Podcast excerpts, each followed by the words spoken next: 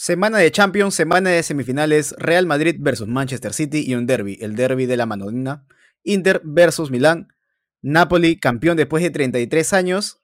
También tenemos novedades en la Premier League, pelea por Champions y la pregunta de todos, ¿a dónde irá Messi después de su posible salida del PSG?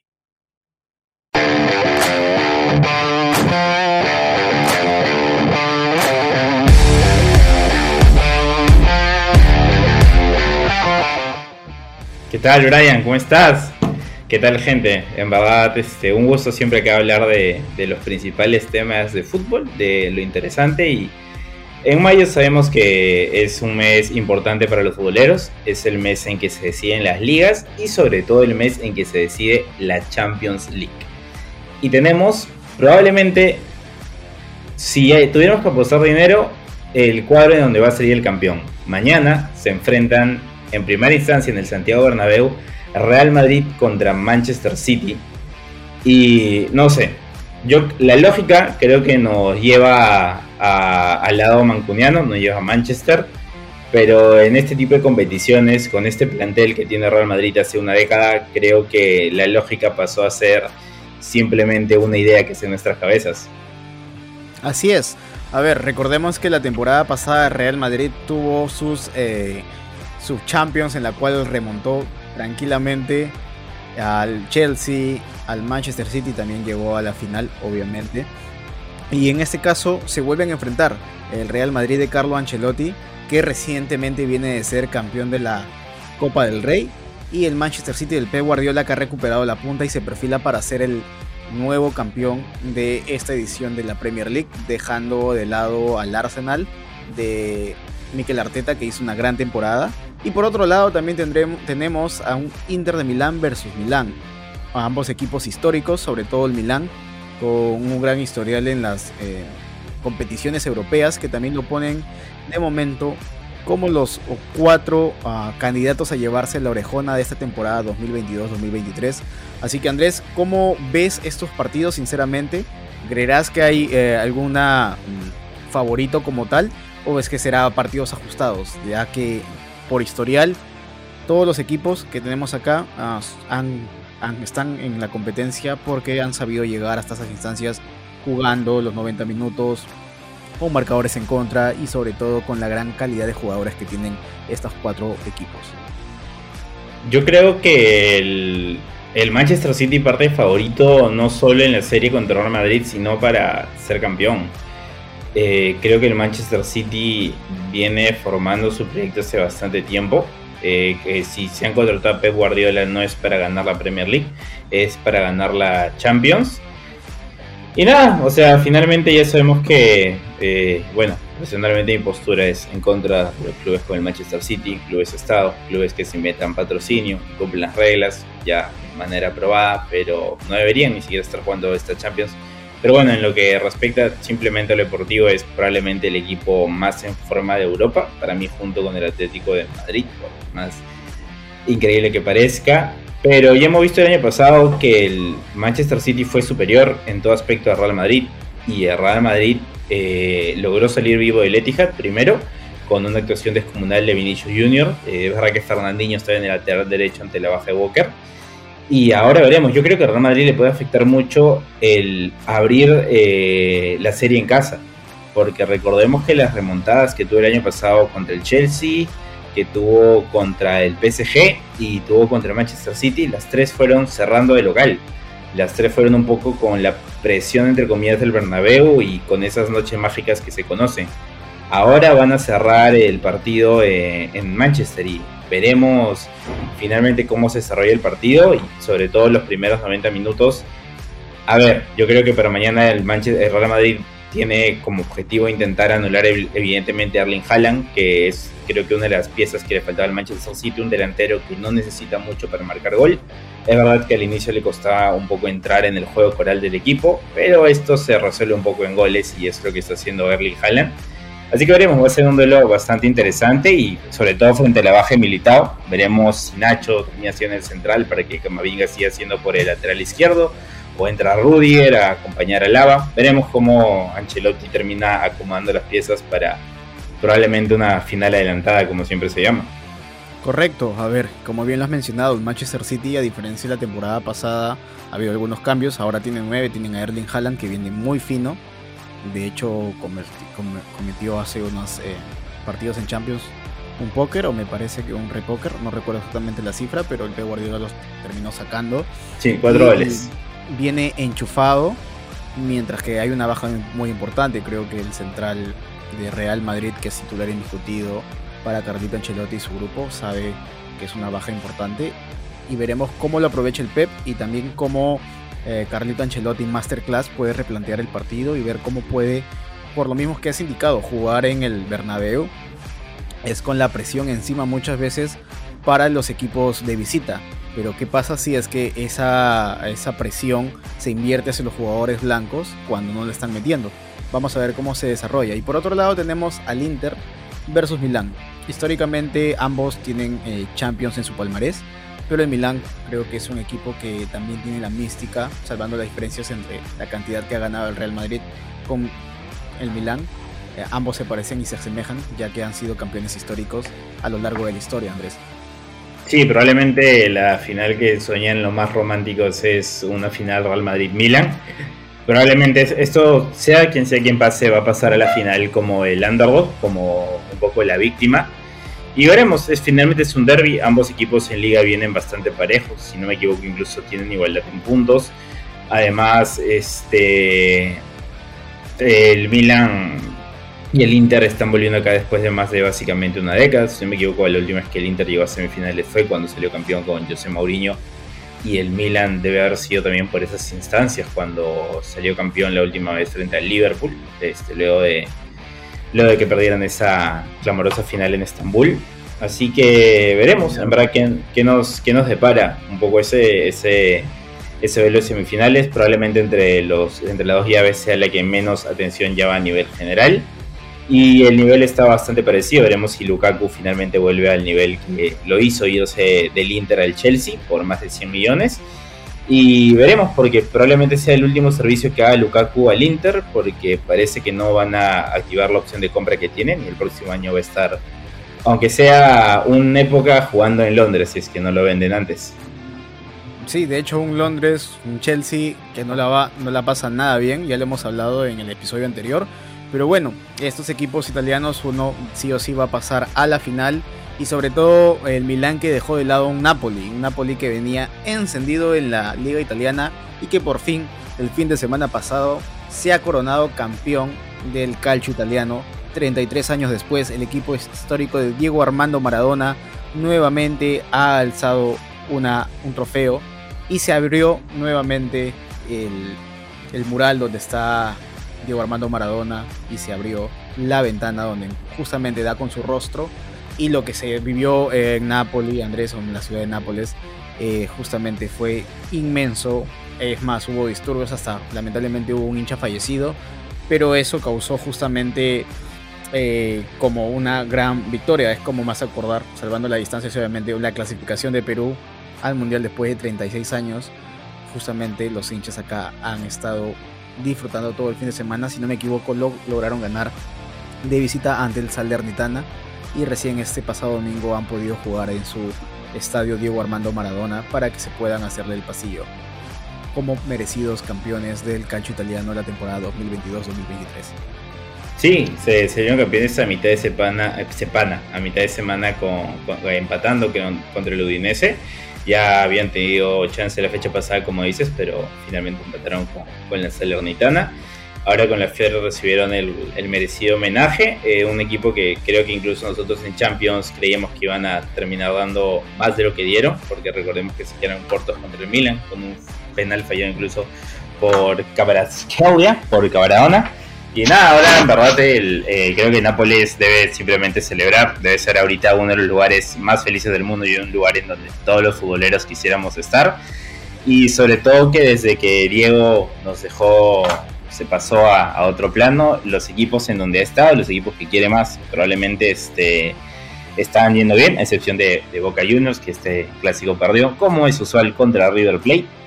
Así que nada, si algún hincha de Napoli nos escucha o si algún napolitano está ahorita en, la página, felicitaciones porque ganar una liga, sobre todo una liga italiana en donde usualmente ganan los tres más poderosos, realmente es un motivo de orgullo y lo venían persiguiendo hace años, desde la época de Cavani, de la Bessi, de Hamsik, ya un poco eran el único equipo que a veces le hacía sombra a la Juventus y esta temporada finalmente se les dio y ahora que sea alegrar y borrachera hasta la siguiente temporada. Es correcto, Andrés. Y si bien hemos hablado netamente de lo que ha pasado, lo que está pasando este fin de semana, también no hay que ser ajenos a lo que está pasando y viviéndose en la Premier League, ya que hay posiciones en la cual hay la pelea por ese ansiado puesto ocupo a Champions League y también el descenso de la Premier League para ir a la Championship. Así que si me comentas cómo vamos en la parte inferior, primeramente en la zona de descenso, en la zona de denigrancia, en la zona de pobreza de la Premier League. Sí, eh, a ver.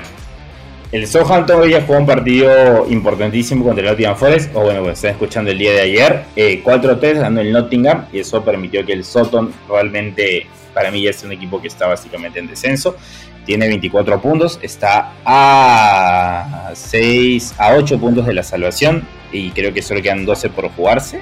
Así que un poquito complicado. El Leeds con 30, Leicester con 30, Everton con 32 y Forest con 30. El Leicester que tiene muy mala pinta, hoy estaba perdiendo 3 o 4-0 contra el Fulham. Finalmente el partido terminó 5-3. Un Fulham que no se juega nada, o sea que básicamente sin motivación, o sea, sin una motivación extra por objetivos, porque el objetivo de la selección ya está logrado hundió al Leicester City, sobre todo cambió de técnico, cambió a Brendan Rogers y puso a, Dean Smith, al ex entrenador del, Aston Villa, que ya miras tú para qué.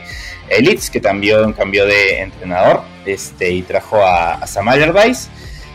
Y el Everton que también cambió, había cambiado a Frankie Lampard por Sean. Así que bueno, básicamente de estos, el único que ha seguido con el mismo entrenador desde el inicio de temporada ha sido Nottingham Forest con Steve Cooper. Y veremos finalmente qué es, qué es lo que sucede. Yo creo que, bueno, el Soton ya está descendido. Y yo creería que Leicester, Leicester y Everton van a descender. Yo creo que Leeds hace ahí la, el gran slalom final y termina salvándose.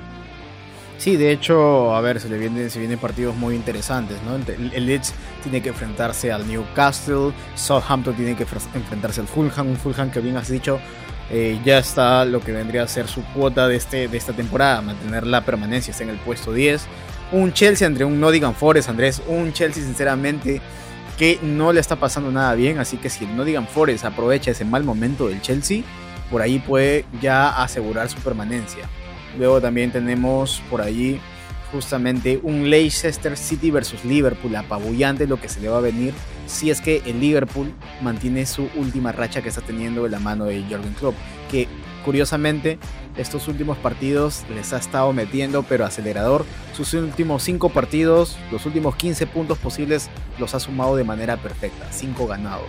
Y justamente debatimos y abrimos nuevamente en la parte superior con lo que vendría a ser ese ansiado puesto a Champions League. Tenemos al Liverpool, a Manchester City y al Newcastle. Recordemos que eh, los que ya están arriba es el City y el Arsenal, 82 y 81 puntos respectivamente.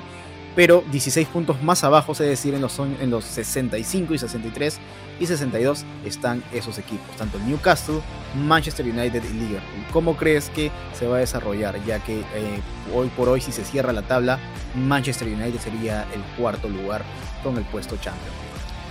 Sí, parecía que todo estaba cerrado por como venía Liverpool y sobre todo que el United y el Newcastle estaban fallando poco, Newcastle fallaba mucho menos. Pero se apretó todo por los resultados de las últimas jornadas. El Liverpool ahora, como digo, enfrenta al Leicester, ambos van a luchar. Es verdad que el Liverpool tiene un punto menos que el United, tres puntos menos que el Newcastle y un partido más que ellos. O sea, tendrían que volver a pinchar para que el Liverpool les quite la posición. Pero el Manchester United se va a jugar este final de temporada sin este, Licha Martínez, con Luke Shaw lesionado eh, con, y con un estado de forma que está viniendo bastante bajo. El Rashford ya no es el inicio de temporada, Sancho no ha terminado de encajar en el equipo. Así que veremos porque... Y sobre todo con un De Gea que está cometiendo muchos errores, o sea, también. Sí, ya, hablaremos un poco de lo que pasó en ese partido contra el West Ham, mientras que el Liverpool viene totalmente este, para arriba, viene creyendo, viene creyendo otra vez en, en el estilo club y va a depender mucho de esto, no solo la actualidad, sino el futuro, porque la siguiente temporada clasificar o no a Champions cambia mucho la planificación deportiva, así que veremos qué pasa. Yo creo que el Liverpool va a ganar todos sus partidos, y yo creo que el que más va a pinchar entre United y Newcastle, creo que es el Newcastle, creo que el Newcastle va a caer Europa League, y creo que el Liverpool va a terminar de hacer el milagro de entrar a Champions, como ya pasó hace unas temporadas con un gol de Allison frente a West Bromwich en los últimos minutos. Bueno, vamos a ver, faltan, eh, me parece que faltan entre 4 a 5 jornadas para algunos, equipos, para algunos equipos. Y nos vamos rápidamente a la pregunta de esta semana. ¿A dónde se irá don Lionel Andrés Messi Cuchitini? Ya que en las últimas semanas, como es un secreto a voces, Messi no se siente a gusto estando en el club parisino y los hinchas lo han hecho también notar, ya que han habido aficionados cantando en contra de Messi, Además estuvo el tema de viaje a Arabia Saudita y lo han sancionado. Luego Messi salió a dar un video pidiendo disculpas. Sinceramente creo que yo un video en el cual Messi no debió dar explicaciones a nada, pero bueno, son cosas que pasan en el fútbol.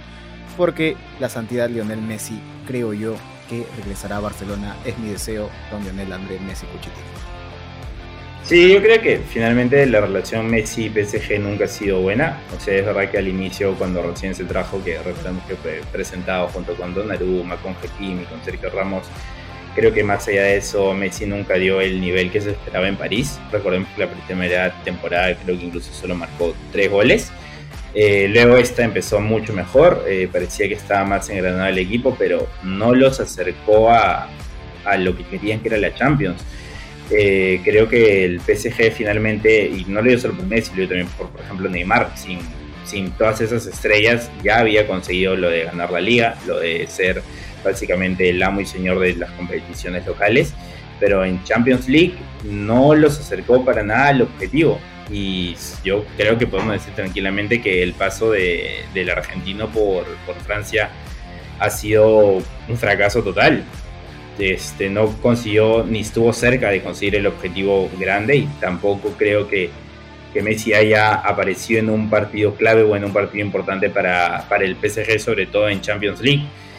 Y ahora lo del Barça, no lo sé, yo creo que la carrera de Messi va a pasar por o Arabia Saudita o, como él dijo que algún, algunos quería jugar en la MLS porque ya dijo Javier Tebas, el presidente de la liga, que no van a hacer ninguna excepción, así el jugador se llama Lionel Messi.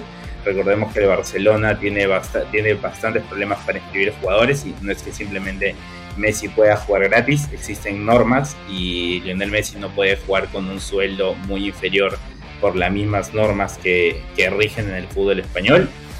Así que creo que eh, lo del Barcelona es más un sueño que una realidad. Igual yo como hincha Atlético me gustaría que vaya al Barça porque creo que retrasaría, la, retrasaría el proceso que está haciendo el Barça de reconstrucción del equipo. Al menos eso es lo que realmente yo creo, pero igual, finalmente creo que no va a pasar. Y veremos cuál es el futuro. Eh, veremos si tenemos un último enfrentamiento entre Messi y Cristiano, esta vez en Arabia Saudita, ya en el ocaso de la carrera de ambos jugadores. Y bueno, veremos qué es lo que hace París con su proyecto, porque mantuvo a Mbappé, Neymar no está feliz, eh, Messi se va a ir, la contratación fue un fracaso. Así que creo que París cada vez está, o bueno, Qatar, en verdad, detrás del Paris Saint Germain, cada vez está más lejos de conseguir el, proyecto que tenían en mente. Veremos, a ver eh, cómo se desarrolla la noticia. Ya estamos en el ocaso de la temporada, hay muchos rumores y eh, seguramente en las siguientes semanas estaremos ampliando los detalles de las noticias de caso Lionel Messi y también de algunos otros jugadores. Y esto ha sido lo que ha pasado en la semana, cómo se han desarrollado las ligas. Y nos vamos rápidamente a las efemérides de fútbol de balcón que llegan gracias a una liga más. Estamos hablando netamente de la Liga Española. Si tú eres un hincha de Rayo Vallecano, de Salta de Vigo, Real Madrid, Barcelona o de algún otro equipo vasco tal vez, puedes escucharnos donde te damos las fijas para que puedas tener en cuenta al momento de hacer tus apuestas. Pero una semana como hoy o como estas en mayo, por ejemplo, el 2 de mayo de 1965 tuvimos el primer enfrentamiento y único enfrentamiento entre Bilardo y Menotti como jugadores, ya que ellos luego serían técnicos campeones mundiales con la Argentina y justamente existe esta ambas eh, eh, escuelas, si es que eres bilardista o menotista.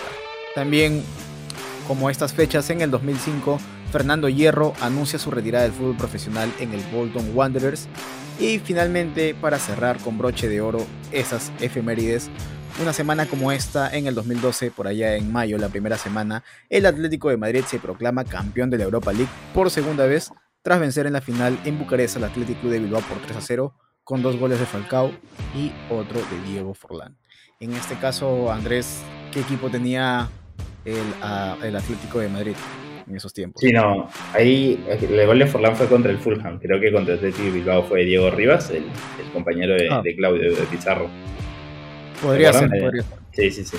Que me acuerdo porque de Falcao Radamel ahí fue su exhibición y probablemente su donde era el mejor 9 del mundo tranquilamente en los momentos en donde no solo la Liga Española dominaba Europa, sino el Barcelona y Real Madrid eran los únicos equipos capaces de paralizar el mundo en aquellos 4 o 5 años, Guardiola, Mourinho, una época que probablemente no volvamos a ver dentro de mucho tiempo y que cada vez está más complicado porque la Premier League se lleva a todas las estrellas.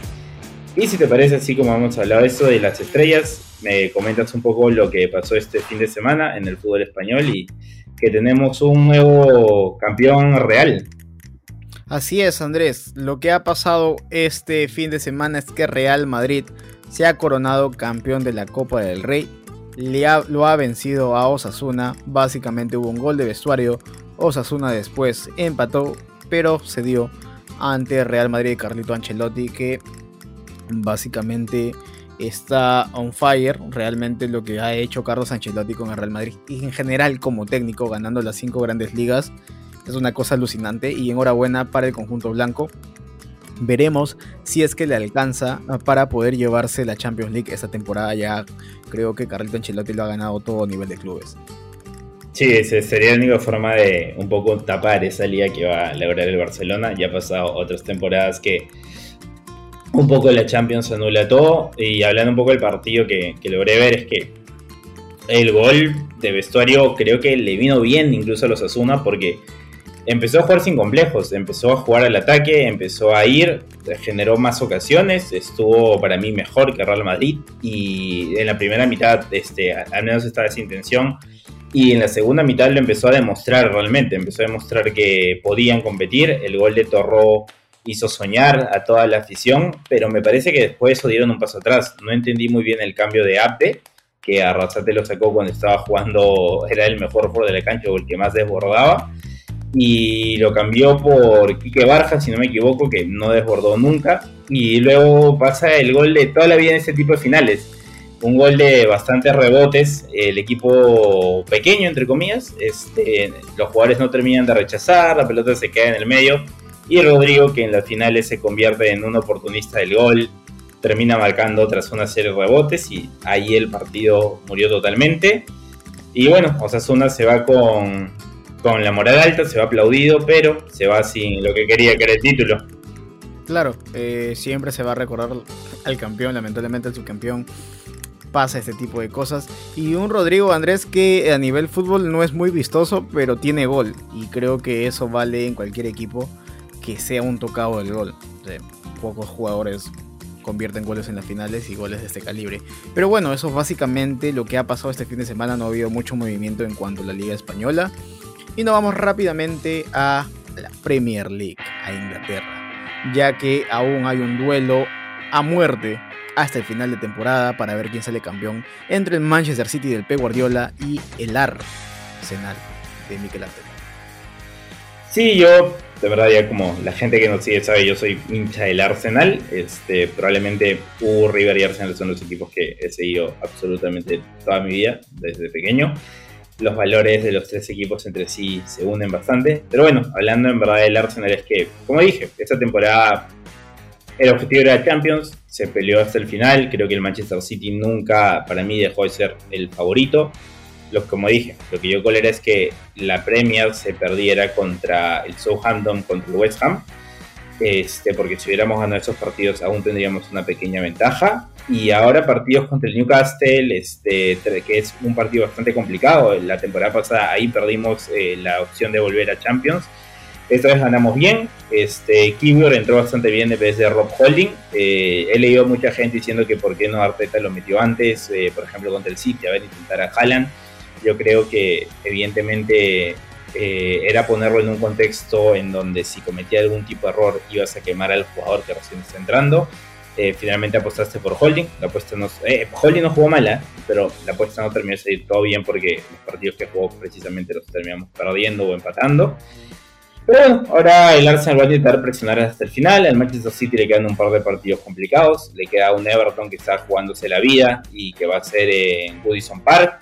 Eh, así que veremos finalmente. Como digo, el Manchester City es claramente favorito y la lógica dice que va a ganar, pero es un escenario complicado. Y luego les queda el Chelsea, que al menos van a intentar despedir esa temporada eh, con una victoria frente al equipo más fuerte de Inglaterra. Así que veremos, cosas más difíciles se han visto y el Arsenal va a intentar pelear y luchar hasta el final para al menos fastidiar, estar ahí y acabar la temporada con un sabor de boca que no va a ser del todo dulce por las circunstancias que se dio, pero entendiendo que el equipo luchó, dio todo hasta el final y tenemos una plantilla para en cinco años o en los próximos cinco años pelearlas todas y al menos ganar una Premier League después de más de dos décadas sin lograrlo, que es mucho para un equipo como el Arsenal. Así es, Andrés. A ver, Arsenal está a un punto del Manchester City, recordando que Manchester City, Manchester City tiene un partido menos, así que podría extenderse hasta cuatro puntos. Pero claro, podría haber ese tropiezo y eso le pondría ese sazón hasta final de temporada de la Premier League para que se pueda hacer más vistoso aún si es que hay una épica de parte del Arsenal o un Manchester City que ya nos tiene acostumbrado a poder ganar la Premier League pero no una Champions y también ahora eso es la frustración de un hincha que no ve a su equipo hace más de dos décadas campeonar una Premier. Sí, la frustración de. El Manchester City es un equipo que no me cae precisamente bien y es siempre lo mismo, una bendita planadora cuando deseaba que el Liverpool gane, porque en verdad, como digo, yo no me escondo acá, el Manchester City es un equipo que, por todo lo que representa, igual que el Newcastle, es un equipo que deseo que pierdan siempre. Y estoy harto que cada temporada, cuando parece que van a caer, terminan ganando al menos a nivel local. Así que bueno, el año pasado me sentí bastante sucio cuando Rodrigo metió un gol en la cabeza, de cabeza en el Bernabéu y una sonrisa es, es la voz por mi rostro. Siendo tú hincha del Atlético de Madrid. Sí, claro. Wow. Vaya dato. Y bueno, Andrés, esto es lo que está pasando en la Premier League. Y al final, bueno, tenemos el caso Leicester pinta mal. El Leicester sigue pintando mal. El borde del descenso. Y bueno, ah, se ha comido un 5-3 ante un Fulham. Que, no nada. Que no se está jugando nada, como lo hemos mencionado anteriormente. Y también el caso ah, del equipo West Ham, que justamente eh, tuvo este partido. Y la gran pregunta es: ¿el arquero David De Gea es top arquero mundial? Después de estos últimos meses con esos bloopers que nos tiene acostumbrados a ver, pero las atajadones imposibles también que nos tiene acostumbrado a ver. ¿Ustedes qué piensan? ¿O tú qué piensas, Andrés? Yo creo que el que, o sea, evidentemente por diferentes cosas, lo que más sigo, obviamente es la Liga Española, eh, pero el Manchester United igual veo algunos partidos de Premier y también por lo que lo leo en redes sociales sobre todo, que muchas veces no refleja la realidad, pero en fin, este, que De Gea es un arquero que varias veces ha salido al Manchester United. Recordemos que no es común que un arquero sea elegido mejor por la temporada y De Gea lo fue con el United dos temporadas. Eh, el bajón de De Gea empezó con la selección española. Yo creo que ahí hay algo mental porque a De Gea le pasó lo mismo. Su primera temporada en el United Recordemos que no empezó bien e incluso en algún momento fue el suplente de Lingard, que es un arquero que probablemente ninguno se acuerde, pero eh, empezó con dudas. Eh, finalmente Ferguson lo terminó apostando por él y la apuesta resultó bastante bien. Pero de ese mundial parece que De Gea volvió a caer y sobre todo que ya está un poco en el colectivo de la gente en el colectivo imaginario que De Gea y lo es, es un arquero propenso a los fallos y sus fallos, sus fallos, sus fallos son fallos garrafales. No es como ese fallo que a veces el arquero sale un poco a cazar mariposas, calcula mal. Son fallos muy notorios, son fallos como que la pelota se le pasa entre las piernas cuando le pegan, es un tiro suave que lo tiene controlado y se le pasa, es una pelota que la tiene en las manos y se le escapa, y finalmente son tantos errores y tanto la, narrativa que queda de arquero fallón, que creo que queda un poco lejos de, de lo que es, de lo que de esos arqueros top mundial o de esos arqueros que te pueden asegurar campeonatos. Todos han tenido errores. O Black no está teniendo una temporada. Cortar contra el Liverpool, recordemos el error que marcó, que un poco se fue olvidado porque Leo Allison decidió cometer lo mismo y ser un poco solidario. Incluso el propio Ter Stegen alguna vez en su salida con balón ha cometido algún error. Este, pero Yo lo dejé. una de, Messi jugando con, contra el Barcelona, que Messi lo tiró porque, bueno, tenía que pedir la jugada y se le pasó debajo. Y fue un gol que abrió básicamente el marcador. Entonces, sí, o sea, entonces un poco que a eso. Yo creo que es un buen arquero. No sé si es para ser el arquero mejor pagado del Manchester United, sobre todo porque con los pies. Dejé es un arquero atajador. Es un arquero que las paradas imposibles te la hace, pero no tiene juego de pies. Es un poco. Este. Ah, se fue la palabra, pero digamos que es fácil que cometa errores garrafales. Y yo creo que sí, por el suelo que tiene y por el estilo que quiere ponerte en hack, que va a ser importante el juego de pie de arquero, creo que De Gea es creo que De Gea ya no debe seguir en el Manchester United. Creo que hay otros equipos que pueden. España no, porque yo creo que mentalmente en España De Gea va a hundirse totalmente. Yo creo que va a ser error por semana, básicamente, por estar en el ojo público. Y bueno, recordemos que David Raya, el arquero de Brentford, el tercer arquero de España en el Mundial, eh, va a quedar libre, parece que no va a renovar con los Bees y es un arquero que reúne para mí las cualidades que quiere Ten Hag, así que veremos si es que un español no se Raya queda. también tenía un par de bloopers. No, sí, ya. Pero no lo sé. veremos en qué acaba. Ya verá, veremos qué decidirá finalmente Ten Hag, si es que sigue apostando por De Gea, a pesar que no es un arquero que cumpla con las características que tiene, pero es uno salvador. Y yo creo que sobre todo nosotros finalmente somos hinchas del Manchester United, vemos un poco lo que pasa y yo creo que los hinchas están bastante agradecidos con Dave. Y eso finalmente va a ser lo que deje el recuerdo en Old Trafford va a ser uno bueno, va a ser de uno que estuvo en los peores momentos, que estuvo probablemente en la peor década del Manchester United y siempre puso la cara. Así es, Andrés. Y nos vamos rápidamente, que estamos volando con el tiempo, con el calcio italiano. Milan 2 le ganó a Lazio 0. Roma perdió de local ante el Inter, un Roma de Mourinho. Y Atalanta, el equipo de Bergamo, también perdió 0-2 contra la Juve. Y se vamos a hablar también de la sanción de la Juve rápidamente. ¿Qué es las impresiones que te ha dejado el calcio italiano con un Napoli campeón que ya le hemos mencionado?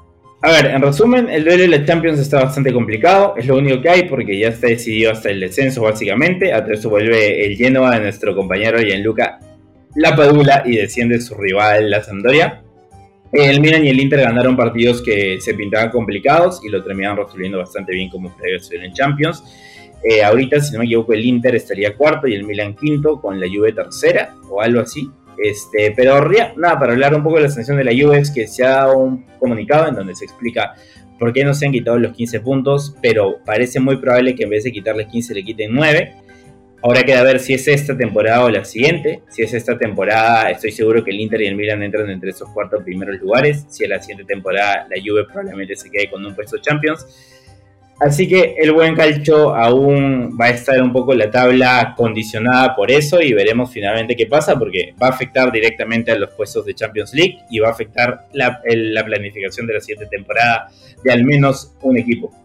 Claro, es algo que desvirtúa, ya lo hemos mencionado anteriormente. Si bien es cierto, no influye en lo que vendría a ser el campeón, porque Napoli ha ganado todo, pero desvirtúa sinceramente los otros puestos Champions. Es como un jugador no sabe si es que su el partido decisivo que va a tener le va a servir para ir a un puesto Champions o simplemente pues se va a quedar en la media tabla. Y no digo que no estén poniendo el 100%, pero hay partidos que debido al momento en el cual están viviendo mentalmente. cada equipo, mentalmente responde a ese, a ese tiempo, a la tabla, a los puntos que está viendo y se plasma en el juego por parte también del entrenador hacia sus dirigidos. Pero bueno, es algo que eh, veremos cómo se soluciona, si es que es para esta temporada o la siguiente temporada.